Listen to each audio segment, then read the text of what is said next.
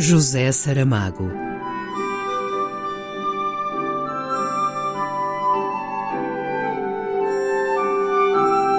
A caminho do centenário.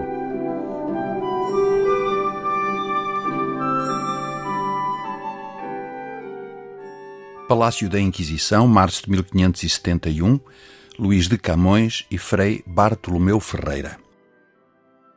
Não encontrei nele coisa contrária à nossa santa fé. O mesmo, porém, não ousaria dizer no que toca aos bons costumes. Vossa mercê por todo o lado introduz nudezas, e em tal excesso que fará da leitura um constante alarme aos sentidos. São elas muito necessárias à minha fábula. Vossa Reverência bem sabe que os antigos deuses cuidavam um pouco de roupagens, em particular as deusas, consoante as vemos costumadamente representadas em pinturas e estátuas. Também Eva, nossa primeira mãe, e Adão, nosso primeiro pai, mais devagar, Sr. Luís de Camões. Adão e Eva viviam nus quando em estado de inocência. Distingo-o. Tem vossa reverência razão. Mas o meu livro em nada vai contra a nossa fé. Foi vossa reverência quem o declarou. Em primeira e segunda leitura, não encontrei.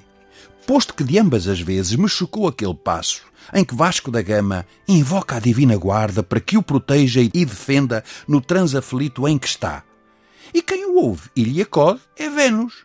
Dizei-me logo, porque não fizestes vós intervir a Virgem, ainda por cima Domina Maris, Senhora do Mar? O trágico passo haveria de ter assim uma unção religiosa, um fervor, que dessa maneira lhe faltam. Divido em duas partes a resposta. A primeira é que, tendo eu começado por me servir de uma ficção dos deuses e das musas, seria contra a boa ordenação da obra fazer repentinamente intervir a Virgem Santíssima quando até aí não fora invocada. Vindo eu a escrever de falsas religiões e falsos deuses, como poderia, sem cair em grave escândalo e talvez pecado, chamar a terreiro a verdadeira fé? Basta que, terminada a tempestade, agradeça Vasco da Gama. E a quem agradece? Ao único e verdadeiro Deus. Tendes um espírito arguto, Senhor Luís de Camões, em tal coisa vos confesso que não tinha pensado.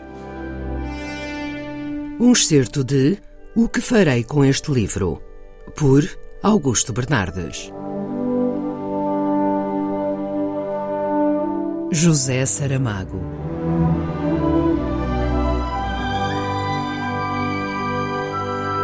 A caminho do centenário.